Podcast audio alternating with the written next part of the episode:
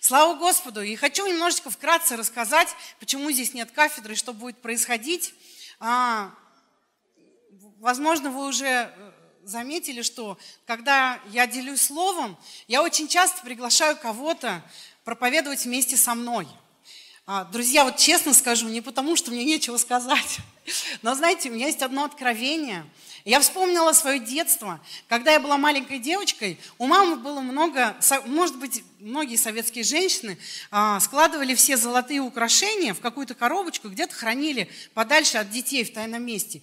И у мамы на антресоле была вот такая коробочка, и там были драгоценности, и там и жемчуг, и янтарь, и рубины, разные украшения с камушками.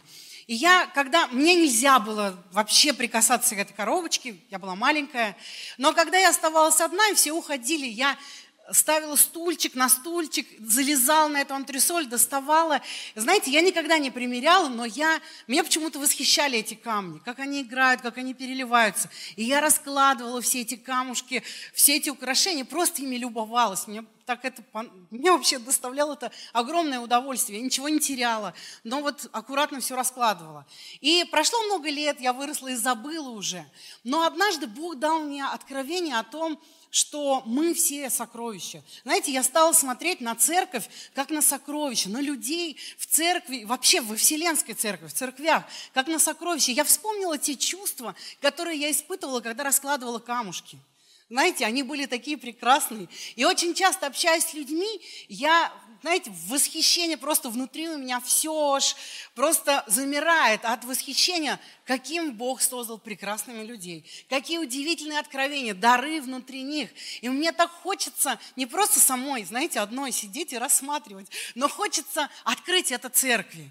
Поэтому я приглашаю сюда людей, которым я безмерно доверяю, которых я уважаю и верю, что их сокровища, они принадлежат не только им и не только мне, потому что я могу к ним прийти, поговорить на тему, но также принадлежат всей церкви. Аминь. Поэтому сегодня у меня тут будет два гостя, мы будем общаться и говорить на одну очень важную тему. И название моей проповеди сегодня «Ты можешь преуспевать». А вы помните, в прошлый раз я говорила, что ты достоин преуспевать. И э, это действительно так. Я верю в это по сей день, что каждый из нас, мы достойны. Но иногда бывает, что да, я достоин, но ничего не происходит.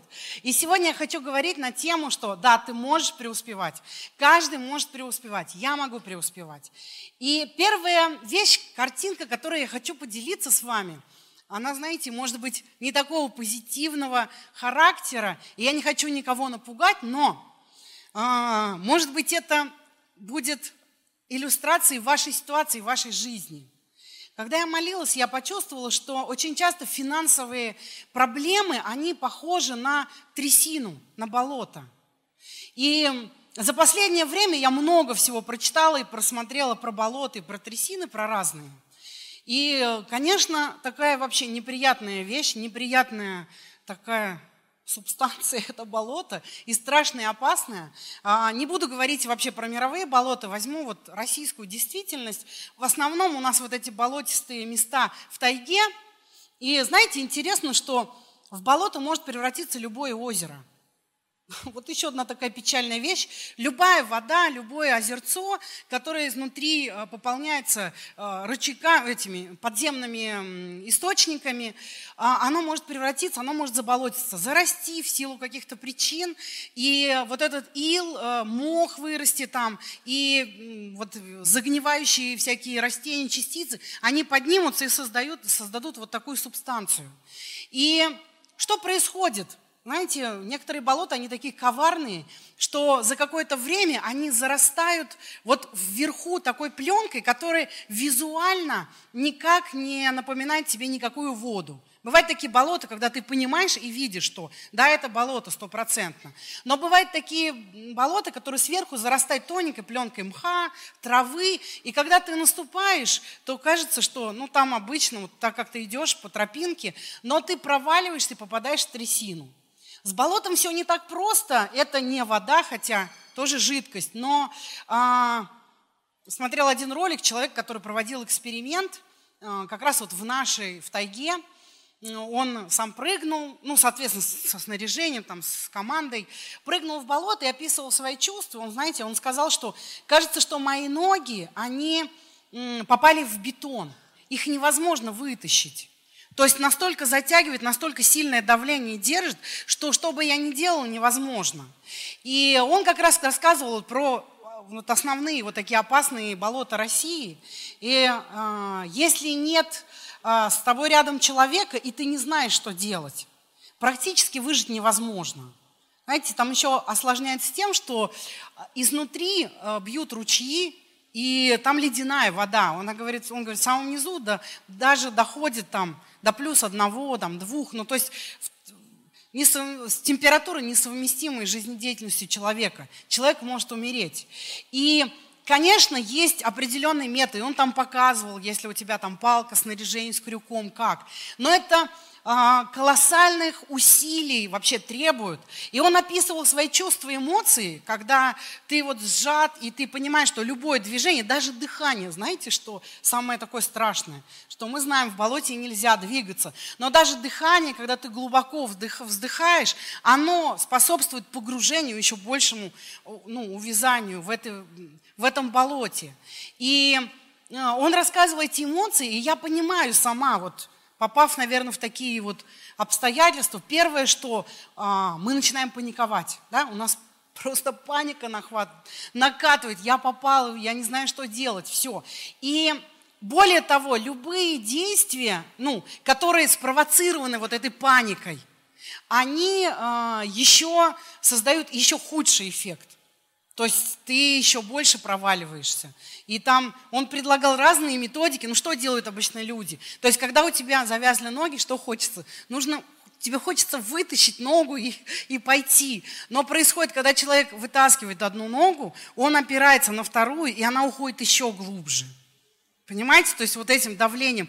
И э, это очень сложный процесс, и он там рассказывал, какие усилия э, прилагать требуется, и после видео там был в таком состоянии.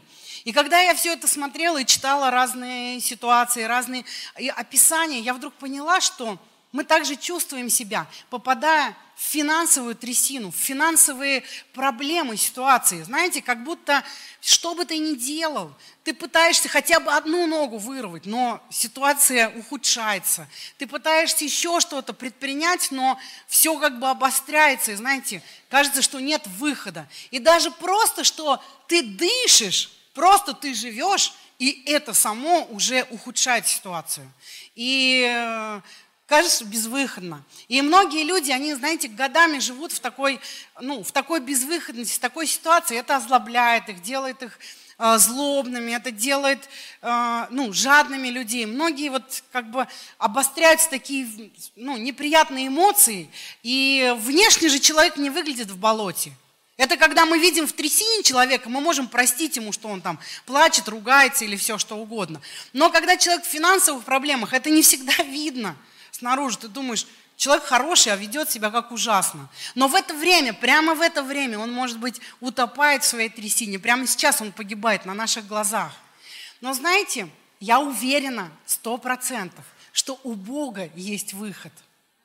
Какая бы трясина ни была, какой бы ни были стесненные обстоятельства, у Бога есть выход, чтобы вытащить нас из трясины. Аминь.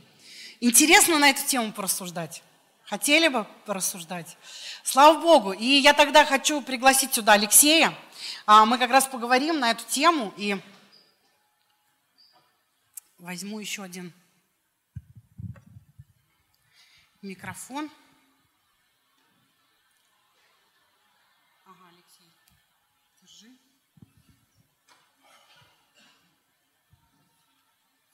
Слава Господу. Доброе утро. А, друзья, э, слава Господу.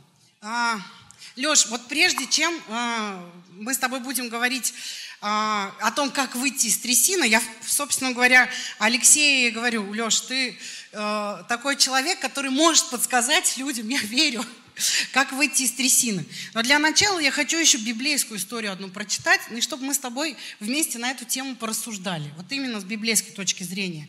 Эта история очень известная, это исход, пятая глава. Помните, когда израильский народ, они были в рабстве, они были рабами, у них были определенные там э, ну, задания, которые должны выполнять как рабы финансовые. И пришел Моисей и начал звать их в землю, где течет молоко и мед. Вот так. И, значит, он пришел, сказал фараону, отпусти мой народ, чтобы он устроил в праздник. Фараон сказал, кто такой Господь, чтобы мне слушаться и отпустить Израиля? Не знаю Господа и не отпущу. А, и они сказали, Бог евреев явился, все равно отпусти. Но царь Египта им ответил, Моисей Арон, зачем вы отвлекаете народ от работы? Ступайте трудиться. Не надо отвлекать. И еще добавил фараон, народ стал ныне многочисленным, а вы хотите, чтобы он перестал работать? Я не могу потерпеть такие убытки. В тот же день фараон приказал надсмотрщикам над народом и старостам, не давайте больше этому народу солому для изготовления кирпичей, пусть идут и собирают сами. Но требуйте от них такое же количество кирпичей, как и прежде. Норму не убавляйте, они ленивы, поэтому кричат, пойдем принесем жертву нашему Богу. Прибавьте им работы, пусть трудятся и не обращают внимания внимание на лживые речи. Надсмотрщики и старосты вошли и сказали народу, вот так сказали, соломы не будет, идите работайте больше, вы ленивы. И народ рассеялся по Египту собирать жневье, чтобы заменить им солому. А насмотрщики вынуждали их выполнять каждый день такую же норму, как и когда у вас была солома. А старосты израильтян, которые, а, которых стражи фараона поставили над ним, били, и спрашивали, почему ни вчера, ни сегодня вы не сделали такое же количество кирпичей, как и прежде. Старосты израильтян пришли к фараону и взмолились, зачем ты поступаешь так с своими слугами? Салону твоим слугам не дают, а кирпичи велят делать. Посмотри, как бьют твоих слуг, вина лежит на своем народе. Фараон ответил, лентяи, вот вы кто, лентяи. Потому-то вы говорите, пойдем принесем жертву Господу, ступайте работать, солому вам давать не будут, а положенных кирпичей количество делайте. Старосты израильтян поняли, что попали в беду, услышав, не уменьшают ежедневные нормы кирпичей. Выйдя от фараона, они нашли Моисея и Аарона, которых ждали их, и сказали, пусть Господь увидит, что вы наделали, и накажет вас. Вы сделали нас ненавистными фараону, и приближенным вложили в руки меч, чтобы они убили нас. Вот такая вот история. Вот здесь хочу остановиться. Конечно, эта история на этом не закончилась. Закончилась она хорошо, но вот такая вот часть истории – мне кажется, это похоже на нашу современную жизнь. Вот объясню сначала, что имею в виду, потом хочу твое мнение послушать. Вот смотрите, а, то есть люди работали, они работали в определенной какой-то системе, и они не могли выйти из этой системы, потому что или бы их стали бить, либо вообще убили – они вынуждены были вставать утром, идти на работу, а, платить по счетам. Они жили в какой-то системе. А потом вдруг они решили из этой системы вырваться, а, поверив каким-то обещаниям Божьим, поверив, что что-то изменится. Они придут в страну, где течет молоко и мед, где свобода от рабства. И они начали что-то предпринимать, просто любые попытки. Но с чем это обратилось? Знаете, вот как будто ты ногу вынимаешь, и все усугубилось еще хуже. Помимо того, что им нужно было работать, их обвинили в лени и прибавили еще работу за тот же самый прибыток, за те же самые, ну, как бы, грубо говоря, деньги. Вот. И а, когда они попытались как-то выпросить, ну, вернуться назад, но вернуться назад уже даже не получилось. И они пришли, и они начали обвинять, соответственно, Моисея, ну, Аарона и Бога, что они попали в такую ситуацию. Вот что вообще ты думаешь, и не кажется ли тебе, что это похоже на современную действительность? А, ну, я однажды даже проповедовал на эту тему, по этому конкретному местописанию. Мое мнение не изменилось. А мое мнение тогда и сейчас, а, оно таково, что любые изменения в твоей жизни – они неизбежно подвергаются каким-то испытаниям или каким-то, то есть, ну, атакам, как мы называем, да. А, то есть, э, ну, во всяком случае, не тех людей, которых я близко знаю, и которые добиваются и добились каких-то успехов в своей жизни, а, не по своей собственной жизни я не вижу, что какие-то серьезные, реально кардинальные решения в твоей жизни, они просто проходят свободно. И, конечно, это иллюстрирует нашу жизнь в том плане, что ты принимаешь какое-то решение, ты получаешь даже какой-то ответ и направление от Бога, ты начинаешь идти, и тебе кажется, что, ну, как бы, не то что кажется, Бог-то тебя благословляет, но вдруг ты, с, с, э, ты встречаешь на пути препятствия, и это тебя начинает раздражать, это тебя начинает угнетать. Ты естественным путем в большинстве случаев начинаешь задавать вопросы Богу, а почему так, Господь, ведь я же иду по Твоему пути, ведь я же вроде благословен, а, ведь я же вроде бы, то есть Слово от Тебя получил, или что-то еще, разные вариации, да? Но везде, во всех этих ситуациях, во всех этих случаях примерно подобные ситуации, что это, это такая, ну, достаточно а, простая и наглядная иллюстрация, конечно, и для нашей жизни. Но вот я вижу, что израильский народ в трясину в некую попали. То есть это что сделать? Они же были в этом рабстве, и медленно-медленно они, ну, они погибали. Из поколения в поколение ничего не менялось. И они вопили к Богу, что Бог вытащи нас, потому что было невозможно – но как только начались какие-то действия, они ну, начали, то есть у них все разладилось и стало еще хуже, они стали проваливаться еще ну, дальше. Ну, если мы смотрим вообще на историю, вот в полную историю да, израильского народа и выхода его из э, Египта, из рабства и прихода в обетованную землю, то в принципе, роптать на Бога, то есть при любых, то есть сложных обстоятельствах, это было, то есть, ну, обыденным явлением в израильском народе. И как бы наверное, неприятно было бы об этом говорить, это в обиходе и нашем часто бывает, что когда все хорошо, мы прославляем Бога, то есть давайте не обманывать себя, да, все классно, то есть когда у тебя все в жизни хорошо, классно прославлять Бога. Но когда начинаются проблемы, а, то начинается много вопросов. Не то, что мы отказываемся от Бога, не то, что мы отказываемся от прославлять Его, не то, что отказываемся там принимать Его, да, а в том, что становится тяжело, появляется много вопросов, на которые Бог я не знаю, к счастью или к сожалению, но он как будто на них не отвечает, даже не старается. То есть они просто повисают в воздухе. И, ну и, конечно, то есть это где-то... Но это процесс. Это нужно понимать, это процесс в любой абсолютно сфере человека. То есть не, не деньги, это семья, твое здоровье, если с ним есть проблемы. То есть это, это неизменный процесс. То есть ты, ты как будто бы, но для себя лично я понял, это, это что? Это происходит некий экзамен. Потому что для Бога важно, тебе нужен сам факт вот этого благословения или тебе нужен Бог сам в жизни. То есть Бог говорит, я хочу сохранить твою душу. А вот это все может легко разрушить твою душу. Дай тебе много денег, что с тобой будет? Никто же не знает. Может, ты улетишь вообще, то есть так, что, что просто это разрушит полностью твою жизнь. Ты отойдешь от Бога. И таких примеров, ну, много в мире и в христианском мире в том числе. Да? И тогда, если ты на самом деле Богу говоришь, Бог, я хочу идти за тобой, я хочу доверять тебе, я хочу верить в тебе в любых обстоятельствах, то, конечно же, ну, не то, что я не могу, я, я не теолог на самом деле, да, я не могу там каких каких-то вот, что Бог предоставляет испытания. Это сложные вопросы. Но испытания в нашей жизни происходят. И в этих испытаниях важно, как мне кажется, именно выбрать Бога. То есть, что я иду за Богом, я доверяю Богу в любых этих обстоятельствах. Буду я благословен в своих глазах или не буду, как я себя чувствую сегодня. Но, но я выбираю Бога, я хочу идти за Ним. То есть, э, вот смотрите, если резюмировать, как я вывод такой сделаю, подведу, и опять со своей трясиной, что когда человек, попадая в трясину, начинает делать какие-то лихорадочные действия, потому что он просто боится. Он боится потерять жизнь, он боится умереть. И эта паника заставляет его делать. Очень часто также нас, когда мы попадаем в финансовые какие-то ситуации, мы вообще забываем про Бога.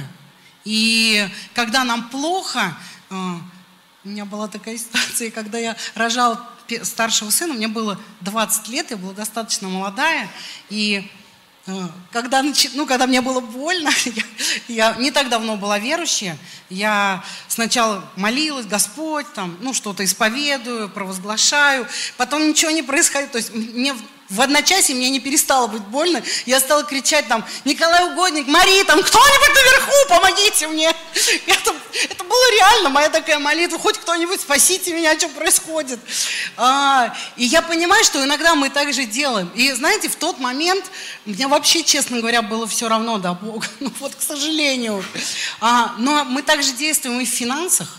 Это же также и в финансовой сфере. Дайте просто денег. Ну, и... мы действуем так во всем.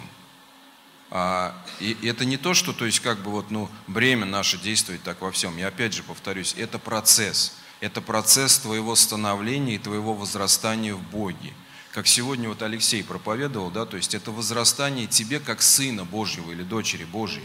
То есть, чтобы научиться, то есть понимать, я рядом с отцом или нет, где отец в данный момент, как, какова моя, то есть позиция в этом во всем, как я себя ощущаю. Не просто по мере вот того, что происходит вокруг меня в физическом мире, а в моем духовном мире. То есть. И, конечно, в этих ситуациях, а, вот, ну, когда ты поддаешься панике, самое главное, и здесь вот ну, трясина не, не является исключением, да, то есть а, прийти в некое спокойствие, в некий такой, то есть, ну, холодный, здравый рассудок, чтобы начать правильно рассуждать. То есть не поддаваться этим, то есть влиянием и течением, то есть когда тебя, то есть, ну, так жаргонно выразить, колбасит во все стороны, да, то есть тебя разносит просто, то есть по всем фронтам, да, а то есть а прийти в спокойствие, именно, то есть нащупать внутри себя этот стержень, то есть Господь, я знаю, что Ты со мною, я знаю, что все праведнику содействует ко благу. Это во всех ситуациях, опять же, я повторюсь, потому что сложных ситуаций их много, то есть это, это не только финансы, да, то есть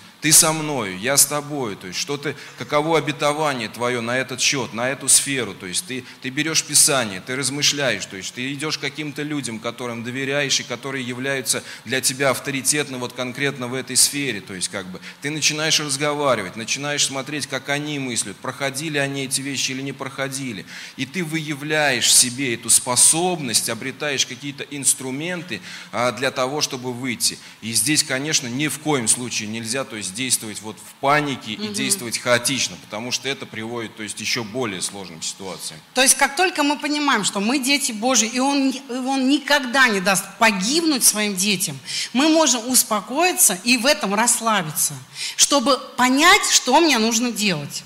Ну, насколько удастся расслабиться. Ну да. Ну, хотя бы, ну, по крайней мере, в уповании на где, него. Но где-то в духовном... Э, я говорю эти вещи, я понимаю, я потому что сам много проживал в своей жизни. Прийти в спокойствие в сложной реально ситуации очень сложно. Ну да. И по, то есть вот обрести этот мир, его очень, крайне, я бы сказал, вот, вот по мне, то есть крайне сложно. Но как будто бы без него Невозможно. двинуться дальше возможно, но глупо. То есть, если ты однажды это понял, что в таком движении, то есть ничего хорошего не происходит, то ты делаешь вывод. В таком состоянии двигаться глупо. То а, есть, а, трясина засосет да, себя. Лучше глубже. просто, то есть, отречься от всего, отречься вот от этой ситуации, какая бы она, то есть, там, ну, для тебя сложная не казалась, не являлась, то есть, просто вот, вот, и как можно, то есть, как, как ты можешь, то есть, со всей своей силой, то есть, как бы, вот прийти в этот вот, прежде всего, духовный покой, то есть, как бы, чтобы обрести вот мир, то есть, внутри И тогда уже, то есть, начать разбираться. Леш, ну мы говорили вот о практических вещах. Вот ты сказал про себя, что у тебя были периоды, когда ты, ну, ну в тех или иных моментах, больше или меньше, но попадал в какие-то вот финансовые трясины, маленькие, большие. Вот. А, что бы ты сказал вот нашим братьям и сестрам? Может быть, прямо сейчас кто-то вот находится в этой трясине, уже не может даже ну, пошевелиться. А, какие-то практические выходы именно вот по нашей финансовой жизни, в нашей ситуации, в нашей стране, прямо сейчас, в это время. Бери, уезжай. Тут, наверное, а, ну, сложно давать рекомендации конкретные. Почему? А, потому что а, ситуации очень разные. Да, да, конечно. А уровень этих ситуаций очень разный, да, то есть кому-то просто, то есть, ну, например, зарплаты не хватает, да, до конца, то есть там до следующей зарплаты свести концы с концами, это один расклад. А у кого-то есть бизнес, и в нем не хватает деньги, и там какой-то, то есть кассовый разрыв возникает. И это если на протяженность, то это уже совсем другая ситуация, да, а кто-то там, ну, совсем, то есть с другими, то есть моментами борется в своем своей жизни. А, то есть, и это очень разные. То есть, а, единственное, что может быть, я не знаю, будет ли одобрением или нет, то есть как бы а, нужно понять и принять, что сегодня в мире достаточно инструментов, чтобы выйти из твоего финансового кризиса. Они очень разнообразны. И я, проживая как бы свою жизнь и свои кризисы, на каждом этапе я действовал по-разному. То есть когда-то я, то есть, ну, мне нужно было из наемного работника выйти, то есть как бы в предпринимательский уровень. И там были одни действия, и, и одни как бы затраты, и одни как бы э, ожидания финансовые, да, то есть, а когда бизнес начал разрастаться, то есть, и мне нужно было этим руководить, этим масштабированием, так назовем, это были другие моменты, эти были моменты с поиском, то есть, партнеров в бизнесе и всего прочего, то есть, как бы, да, то есть, когда я начал, то есть, а, больше, так сказать, в сторону инвестиций смотреть, это совсем другие вопросы. Но во всех этих моментах есть переходные периоды, которые связаны, то есть, ну, а, с серьезными переменами и твоего мышления, и твоего, как бы, вот внутреннего мира, потому что это, это новая ступень, и, и если ты идешь за Богом, то есть эту новую ступень нужно иметь силы и мудрость перешагнуть. И это, и конечно... это надо пережить, не остановиться. Да, вот я знаю, что интересно в болотах. Говорят, что если ты начинаешь кампанию по спасению человека, ну, начал уже тянуть, то надо тянуть, продолжать, а, ну, сильнее, потому что если ты отпускаешь, он может глубоко уйти, даже совсем, потому что, ну, инерция вот этой силы земли. То есть надо не останавливаться, продолжать кампанию по спасению. Тоже думаю, надо не останавливаться. Да, продолжать. То есть, ну, как бы даже Иисус говорит, то есть в своем слове, да, то есть а, а, тот, кто стучит, то есть тому откроют однажды, да, тот, кто просит, тому дадут. То есть это принцип. То есть не нужно останавливаться. То есть если ты чего-то реально, о чем-то мечтаешь, к чему-то стремишься в жизни, а я могу вот с большой вероятностью говорить, это однажды в твоей жизни произойдет, если только ты не остановишься сам. Если только ты сам не уверуешь вот в свое поражение. Если, то есть, как бы у тебя есть хотя бы небольшой, то есть, как бы а, процент твоей веры вот в это дело, то есть, и ты продолжаешь его делать, ты однажды обретешь этот результат, обретешь этот, а, а, ну, как бы, эту победу, это преуспевание. А еще один совет, который я дам, к сожалению, что я заметил? А, вот сегодня ты говоришь, да, то есть об этих камешках, то есть это достояние церкви, да, то есть люди, которые что-то имеют, люди, которые что-то в жизни прошли. А, друзья, это достояние церкви, поэтому а, давайте пользоваться этим достоянием. Не сидите в своих проблемах одни, не думайте, что до вас нету никому дела, то есть до вас есть дело – я как служитель, я вот ну, с полной ответственностью заверяю, то есть я, я знаю лично людей, вот, которые сидят вот на первом, там, на втором ряду, да, это служители церкви, то есть я знаю, о чем они рассуждают, о чем они говорят, то есть о чем мы общаемся вместе, на что направлены их сердца. Они хотят служить людям, они хотят служить вам. И если у вас есть проблемы, и вы все испробовали в своей жизни, и нет результата, обращайтесь к этим людям. Я тоже тебе дам, знаешь, какой совет, который убьет двух зайцев – вот если у тебя финансовые проблемы в жизни, ты обязательно с этим связываешь какого-то человека, которому завидуешь и одновременно ненавидишь. И я говорю тебе о серьезных вещах. Вот знаешь, кто тебе больше всего в жизни поможет? И ты убьешь сразу двух зайцев. Вот этот человек. Ты преодолеешь гордость, ты преодолеешь зависть, и ты преодолеешь те проблемы, которые у тебя есть, если он компетентен на них ответить. Аминь, аминь. Это просто практический совет, но он и духовный очень. Аминь. Спасибо, Алексей, большое. Слава Богу. И э, пока э, поднимается, пока поднимается Наталья, э, следующий наш гость, я пригласила Наталью Нишкевич, мы будем с ней говорить о внутренних настройках. Скажу, хочу сказать тоже очень важно, что э, вот слова Алексея, они не просто так, друзья мои, если... Присаживайтесь, Наталья. И э, если вы действительно тот человек, который вот находитесь в этой трясине, лучший способ выбраться из трясины – это когда есть кто-то рядом, кто бы тебя с берега вытащил, и это самый безопасный способ – Аминь. Поэтому давайте обращаться к сокровищам, я надеюсь. То есть Алексей это вот представитель, а там в этой коробочке очень много на самом деле. Там камушков, э, различных драгоценностей. Можете обратиться ко мне, к Алексею, и мы вместе будем вытаскивать нас всех из кризисов. Слава Богу.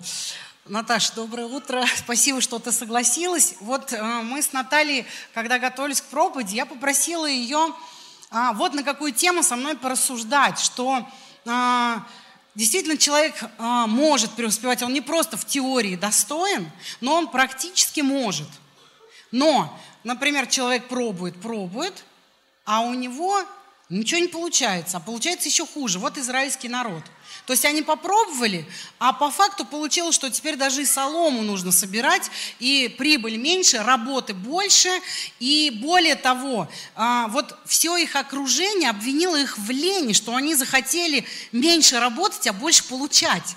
То есть, когда просто вот сама мысль пришла, что я хочу а, не умирать на этой работе, не быть рабом, а жить достойно в земле, где течет молоко и мед. Вот надо тебе мед, пошел, взял, вот тут молоко. Вот все, вот жить свободным человеком, радоваться. Вот сама вот эта идея, за них все общество их порицало и сказал, да вы просто лентяи. Наши деды работали, вот а вы вот так. Я хотела сказать, что вот моя, мысль какая была. Возможно, это вот, знаете, какие-то базовые настроечки. Вот как есть программа, у них там галочки проставлены, и она только делает именно то, в чем проставлены. Не, не получается ли, что у человека вот такие вот настройки в голове? А, добрый день. Э, да, скорее всего, потому что если брать историю израильского народа, вот как раз ты ее сказала, я над ней размышляю. На самом деле, почему очень часто вот мы слышим, ты достоин, а еще ты можешь, и ты внутри чувствуешь такую злость, ну, это ты можешь, а у меня я 210 раз пробовала, и ничего не получается. И вы мне тут будете рассказывать, ты можешь. Не надо меня тут качать, мотивировать. На самом деле, то, то я просто буду говорить о себе, что я пережила, почему я когда-то могла, а потом стала верующим человеком, и как будто получилось, что я не могу. То есть делать так, как я делала раньше, и получать тот же результат. Вот если мы возьмем вот этот пример, смотрите, а, пришел кто-то и сказал, тебе надо сделать то-то, то-то, то есть выйти из Израиля. Что здесь происходит? Очень большой вопрос, хотел ли израильский народ выйти из Египта? Они просто денег хотели и работать. Они не, они не хотели работать и не хотели денег. Им тут сказали, а теперь собираемся, пойдем на свободу. Вот это очень разница между тем, чего я хочу, и тем, что мне предлагают, и я соглашаюсь на это предложение, не определив, а действительно ли я хочу. Если проще сказать, это очень, есть очень большая разница между тем, кем я являюсь внутренне, и тем, кого я предъявляю вам, скажем так, окружению. Потому что мы очень сильно с вами зависимы от окружения. Согласны? Ну да. Ну вот кто-то, допустим, хочет пирсинг в нос, там, в уши, тоннели, там, еще что-то повешать, татуировки на лицо. Вот он придет сюда, и он глубоко верующий человек, но он хочет. Он придет сюда, что он по меньшей мере услышит, увидит. Вот я вижу глаза Анатолия, я прямо уже прочитала ответ в глазах Анатолия что этот человек услышит. То есть, по меньшей мере, он будет иметь очень длительную, глубокую беседу с братом Анатолием. На самом деле, смотрите, в чем фишка. Когда мы вспомним, помните притчу про слепого? Кто помнит эту притчу, когда Иисус подошел? Я, когда первый раз прочитала, вот я вам скажу, я с Богом очень откровенна. И если я бываю недовольна тем, что там происходит наверху и как это в мою жизнь приходит, я часто туда говорю, что я недовольна, потому что я не понимаю, что происходит. И вспомните, какой, когда я первый раз прочитала эту притчу, я так ходила, ходила, а потом думаю, ну Бог же с искренними поступает искренне, думаю, пойду спрошу. Я привожу этот пример очень часто – я говорю, Господи, ты меня, конечно, прости, но на мой взгляд это несколько, ну, туповатый вопрос. Спросить у слепого, чего он хочет. И, ну, ну, что хочет слепой? Ну, естественно, сидит слепой мужик. Ему надо, чтобы открылись глаза. И тогда я получила в молитве, что не факт, что слепой хотел прозреть. Всю жизнь человек сидит, ему за это деньги дают, а тут у него откроются глаза, и ему надо работать. Понимаете, это вообще абсолютно другое. И вот эта вот разница, как часто вы заглядывали в себя, в свою душу и отвечали себе, а чего вы на самом деле хотите-то? Вот на самом деле, лично ты, Константин, чего ты хочешь-то от этой жизни? И вот когда ты поймешь, ты пойдешь к Богу и скажешь, я хочу того-то, того-то, потому что все разговоры Бога с людьми начинаются с вопроса обычно, чего ты хочешь? Я тоже очень долго не могла ответить на, на этот вопрос. Смотрите, мы вот как русские люди, да, у нас есть такая специфика, нам же все должны, да, мы русские. Нам весь мир задолжал. И мы точно знаем, чего мы не хотим. Согласны? Вот я если сейчас спрошу вас, вы точно ответите, чего вы не хотите. А если я спрошу, чего вы хотите, в этом разрезе мы так и не думали, чего мы хотим. Это очень серьезный вопрос. Нас с вами формирует окружение. Я быстро, так как мало конечно, времени, конечно. да. Нас формирует с вами окружение, и мы с вами выросли в таких условиях. Вот при слове шапка, какие у вас ассоциации возникают? Скажите. Шапка. А еще у кого? А вот слово, с, два слова мама и шапка, что у вас приходит на ум? Вот, все засмеялись. Я никогда, когда я слышала в детстве, Наташа, надень шапку, я говорила всегда, я никогда своей тете говорила, не буду вот так вот напяливать шапку, никогда я не буду. Сейчас я отлавливаю себя на этой мысли, и что я кричу постоянно, каждое утро, Миша, шапку надень, ты шапку надел, и я ничего не могу с этим сделать. Мы выросли под влиянием каких-то условий. Когда мы приходим к Богу, мы получаем освобождение от каких-то грехов, там, мы получаем какое-то будущее. Но смотрите, что остается с нами. Мы с вами никогда не рассуждали на тему, кто я и чего хочу. Кто-нибудь думал, кто я? Вот, например, с самого детства, кто я, кто учился в школе, и тебе говорили – а о чем ты мечтаешь, кроме как в третьем классе, там для проформы, что все хотели летчиками быть или космонавтами? Вот кто хотел? Я хотела быть летчиком-испытателем. И я решила в один момент, что мне пора, пришла на вот эту вот тюльпан. Кто знает вот эту вот? Э, я купила билет и тайно прокатилась на ней 8 раз. Часа три я лежала под тюльпаном и поняла, что мне не быть летчиком-испытателем. То есть, понимаете, гипотезы, вы получаете какие-то гипотезы на свою жизнь, и их надо про- проверять сразу же. Но Слово Божье что говорит? Желаю, чтобы ты здравствовал и преуспевал, как преуспевает душа твоя. Пока ты находишься, вот это вот наша, а, как ее называть, назвать еще, не знаю, христианская шизофрения. Хочу одного, вот я хочу одного, но вот, но это не духовно. Вот только недавно начали у нас говорить, что духовно хотеть денег.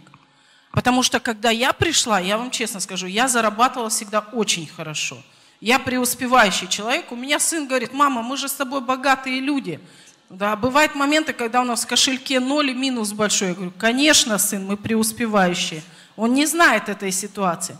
Но когда я пришла, я услышала такое свидетельство, что вышел человек и говорит, я а, а, нашел работу, где можно ничего не делать, весь день читать Библию и получать за это аж, что-то на тот момент было 3 или 5 тысяч рублей. А я на секунду тогда получала раз в 100 больше, вот как минимум, нет, какой? В тысячу раз я тогда больше получала. И я думаю, это ж как можно вот так? Понимаете? И как, пока вы не поймете, чего лично вы хотите, вот как человек, вот я как Наташа, ты как Оксана – вот это и есть призвание наше, понять, кто мы, зачем мы здесь. Мы очень, ча... большинство людей, вот, э, ну, я уже просто, я не хочу, знаете, как потом обвиняют, что ты вот э, психологов, там, мирских сюда привлекаешь, но есть такой э, Абрахам Маслоу, если кто-то слышал, пирамида потребностей да, человечества. Да, да. Классика. Ну, классика. Это Александр Маслов, который уехал в Америку и стал там Абрахамом Маслоу. Это наш э, человек. Вот. И он пишет, что не более двух людей переходят вот эту вот сферу призвания, не более двух процентов людей. Остальные, все остальные люди, вот вспомните вот себя, мы находимся, есть первые физиологические потребности, это поесть и можно это слово? Безопасность. Безопасность еще, еще одно. Ну, можно произнести. Сексуальные потребности, да. да, интимные отношения – и чувства. И как мы? Мы поели, получили это, на, э, сагрессировали, то есть и опять вернулись на круги своя. Как у вас начинается утро? Вот сейчас вспомните. Вот вы сегодня утром проснулись, что вы делали? Одень шапку. Шапку это на выходе уже было. Одень шапку. Не надо, ты же в шапку, у тебя же шапка не тут. Если она там, я готова помолиться за тебя, честно скажу. Я сегодня лихорадочно вспоминала, какой день. Да, вот. Зазвонил будильник, я думаю, какой день вообще, что происходит? Смотрите, Да, вот смотрите, первое, что мы делаем, мы вспоминаем, на самом деле, не где я, кто я. Но не смейтесь, это действительно так. Ты просыпаешься, и вот так вот ты чистое такое, ты чистый дух, и ты думаешь, так, кто я? И ты, ну не то, что ты не задаешь себе этот вопрос, потому что это, ну, это как бы клиника, если задать себе этот вопрос, но ты внутренне так, оп, вот как мы живем. Так, а как же себя осознать? Что вы обычно чувствуете в течение дня? Вот что вы чувствуете в течение дня? Что? Ну, чувства, которые преобладают – да, я, все, не будем. Я радость чувствую, вот, очень ну, чувствую. Да, и да, я тоже теперь целый день буду радоваться, смеяться после твоего рассказа о Деве Марии и все. Я думала, серьезно не смогу выйти говорить. Вот смотрите, большинство людей страдают, либо испытывают чувство вины. А что характерно для нас с вами, что мы еще с вами, люди там живут, они не осознают, но мы с вами осознаем, понимаем, что мы согрешили, мы не домолились, мы там еще... И обычно люди испытывают чувство вины. И ты так просыпаешься, утро, утро, где я? А, вот оно, вот оно мое чувство вины, вот она я, вот она я встала. Ты идешь, потом ты идешь, душ, туалет, зубы, там собрался, и ты как белка в колесе. Согласны? Что весь свой каждый день вы можете предсказать. Можете? Ну, там, если вот так вот взять, есть такой как это, метод, просто скопировал эту неделю и вот сюда поставил, да, ты изменил и все точно. Ctrl-V. Да, да. То же самое, так же? Нет? А где место чуду тогда, друзья? А где место чуду? Мы же верующие люди. И когда-то, где-то год назад я приняла волевым решением сделать, дать себе место чуду. Я встаю час, выделяя на это утром, когда еще не вспомнила, кому я что должна, кто мне что должен. Я ухожу и молюсь. И именно вот это меня вытащило и помогло мне понять, кто я. На самом деле, мне 48 лет, и я точно так же, как и все, не понимала, кто я и чего хочу.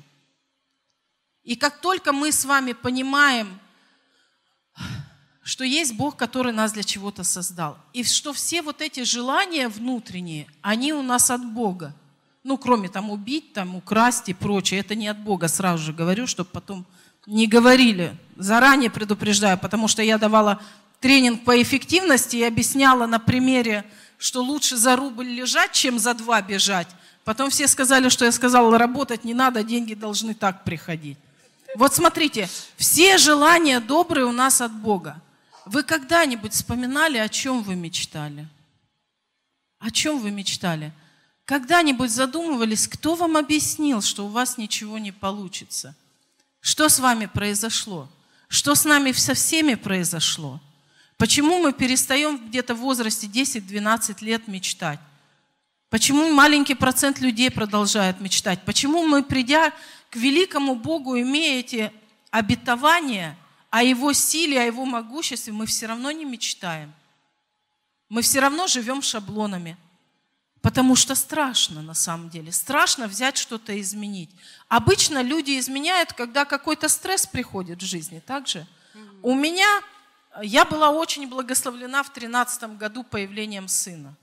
И вот именно с этого момента я могу сказать, что начались мои самые корневые ключевые изменения. Потому что когда я поняла, что я не одна, и я несу ответственность еще за чью-то жизнь, я нереально счастливая мама, мне просто повезло, я вам честно говорю, с ребенком мне повезло. Я очень горжусь своим сыном. Но это появление этого человека сделало так, что я сдвинулась с той мертвой точки. Потому что еще, знаете, почему не хотим двигаться? Я тоже, я анализирую, я склонна к анализу вообще, к размышлениям. И я анализировала, мы же с вами по сравнению с окружающими живем как бы лучше, да? То есть мы избавились от греха, от каких-то страхов, и глядя на мир вокруг нас, мы можем сказать, что мы в благословении. Но надо ли нам на это смотреть? Является вот ли то, что есть у них для нас примером, и можем ли мы это сравнивать? Не лучше ли нам сравнить то, что написано в Писании, то, о чем Бог мечтал для нас, и сравнить себя с тем, с кем я был пять лет назад, и тем, кем я сейчас являюсь? И порой очень страшно это сделать. Потому что ты понимаешь, пять лет прошло, и я все там же. Ну да, у Васи дела еще хуже стало, кризис в стране, а меня Бог как-то благословил. Ну а мои изменения какие? Я всегда смеялась, знаете, с кого? Простите меня, все, кто были с бывших наркоманов. Вот я всегда с них смеялась. Знаете, в каком плане? А, они, вот их, когда послушаешь их свидетельства, я Оксане недавно говорила. Вот Мариарти, помните доктор Мариарти, злой гений Шерлок Холмса, вот нервно курит в сторонке. Если бывший наркоман, когда он был наркоманом, искал дозу. Он такие схемы продумал. Я вообще их слушаю, там гениальные разум. схемы. Я кое-что даже в бизнес взяла, послушав некоторые. Ну, правда, это все легально, экологично. Но сам подход, понимаете? Но когда они приходят в церковь, как будто что-то меняется. Все, опа, все, спасен, исцелен, освобожден, а теперь вот руки пошире. Господь, где мои благословения? И как будто бы так 20 лет. И я всегда удивлялась, почему. Я говорила, ну, у меня просто э, очень близкий мне человек, она из бывших зависимых, и поэтому я с ней по репцентрам часто ездила. И я спрашивала, а почему, что изменилось? А недавно я осознала, а ты чем лучше-то? Ты вспомни себя той 15 же лет назад, да. То есть, как ты активно двигалась, а сейчас ты села тоже и ждешь чего-то, вдруг тебе отсыпят мерой полной, нагнетенной, утрясенной. И когда я это поняла, я начала, Алексей знакомо, да, Алексей тоже веселится. Я, я, я поняла, что вера в Бога, она абсолютно не должна нас обездвиживать. Просто, мне кажется, что с верой к Богу мы должны еще больше бежать к мечте. А все, что нам мешает, это все то, что мы себе придумали о себе, либо нам кто-то объяснил. Угу. Вот еще коротко. Я тоже привожу этот пример, ну, я провожу тренинги по призванию. Вот я в 15 лет, кто-то уже знает, веселился со мной, начала думать о том, что мне надо получить хорошее образование для того, чтобы получить хорошую работу, достойную зарплату, чтобы у меня была хорошая пенсия. Хорошая пенсия. 15 лет человеку. Кто мне в 15 лет это объяснил? что как будто бы я убираю 40, а теперь 50 лет жизни и делаю все, чтобы на старости попыхтеть так более-менее прилично. Понимаете, всю свою жизнь в 15 лет я строила, исходя из того, что у меня должна быть достойная пенсия. Я даже называла достойная чего? Достойная кого? Я до сих пор не понимаю. Но когда я отловила вот эту вот как шизу, которую мне привинтили в детстве, я смогла освободиться и уйти со своей высокооплачиваемой работы. Ну, потому что достойная пенсия, вы же знаете, никому из нас не светит вообще. Вы знаете об этом? То есть я вот сейчас от вас от ограничивающего убеждения избавлю, что она никому не светит из нас, чтобы вы понимали, что сейчас надо как-то активно двигаться куда-то в направлении как сейчас Денис, Алексей очень много говорят. Аня, вот, кстати, на Ане на аккаунт подписывайтесь, она об инвестировании, инвестировании очень просто говорит и хорошо обучает по финансам. Поэтому, друзья, все дело только в нас и в наших страхах. Как только мы от них избавляемся, все изменяется. Как от них избавиться, друзья? Вот просто сейчас скажу, ты тут рассказала. Во-первых, надо их определить. Вот все те затыки, которые есть в вашей жизни – Сядьте и подумайте, что, какие у вас ассоциации с ними.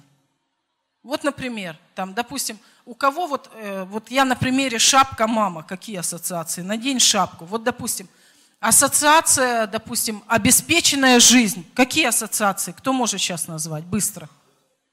Ну, какие-то воры, негодяи. Вот, пожалуйста, классический пример – я, когда работала в нефтянке, мне говорили, Нишкевич, если вы будете так хамить начальству, вы пойдете работать в коммерцию. Я думаю, что я раньше хамить не начала вообще и больше.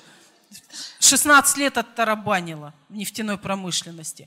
Понимаете, вот подумайте, что вас ограничивает. При слове «мечта» что у вас в головах? Вот кто может сказать «мечта»? Мечта. Мечта. Что вы чувствуете?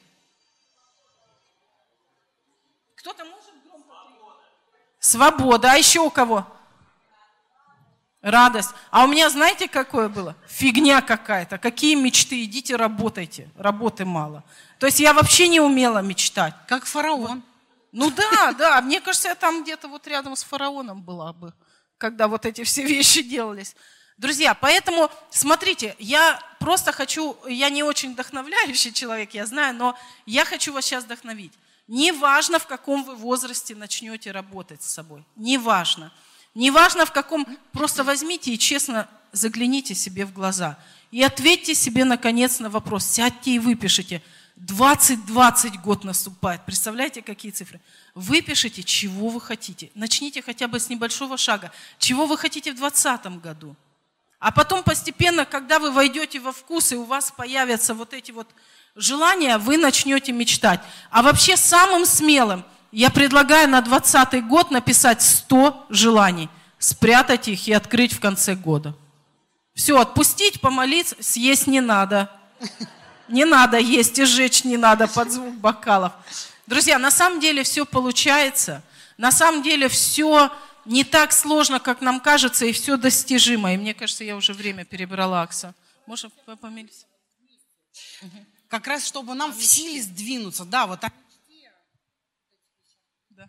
Давайте. Помолимся о мечте. Кто хочет научиться мечтать?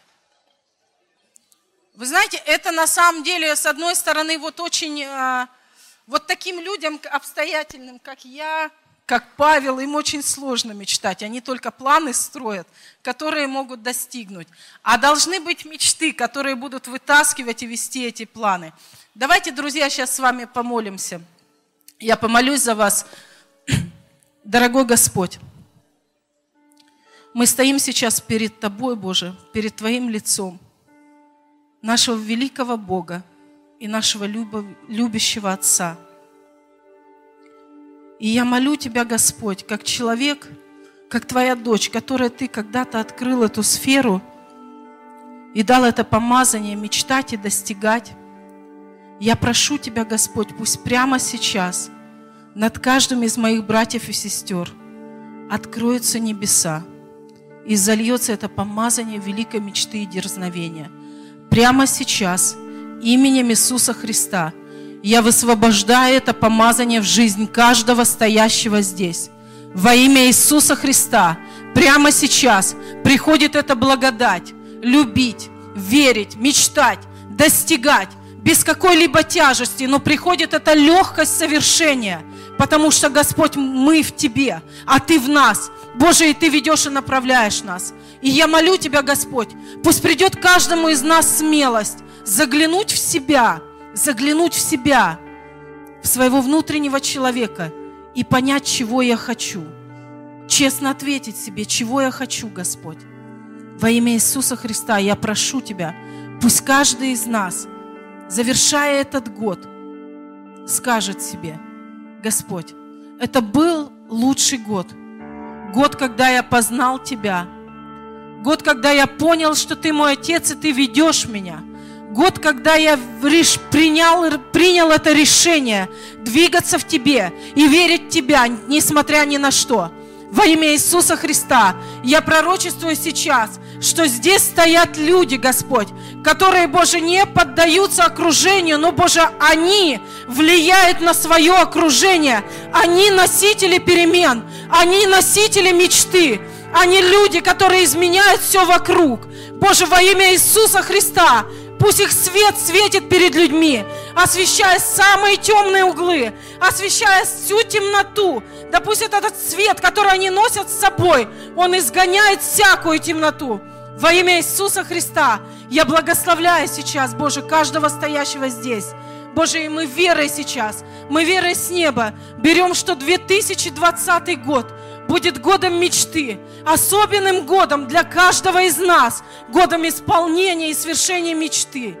Боже, я просто молю Тебя, оживи сейчас каждое сердце, изли этот благодатный дождь, воскрешения и восстановления в жизнь каждого из нас – Боже, и да будешь Ты с нами, да будет Твоя любовь с нами. Дай нам в каждом дне познавать Тебя. Боже, и просто дай нам эту возможность, эту страсть, эту жажду, проснувшись, бежать в Твои объятия. Во имя Иисуса Христа. Благословляю каждого. Благодарю Тебя за каждого. Папа, спасибо, что Ты есть у нас. Спасибо, что Ты усыновил, удочерил нас, назвал нас своими и по имени. Для нас такая честь быть Твоими детьми. Спасибо Тебе большое. Во имя Иисуса Христа. Аминь.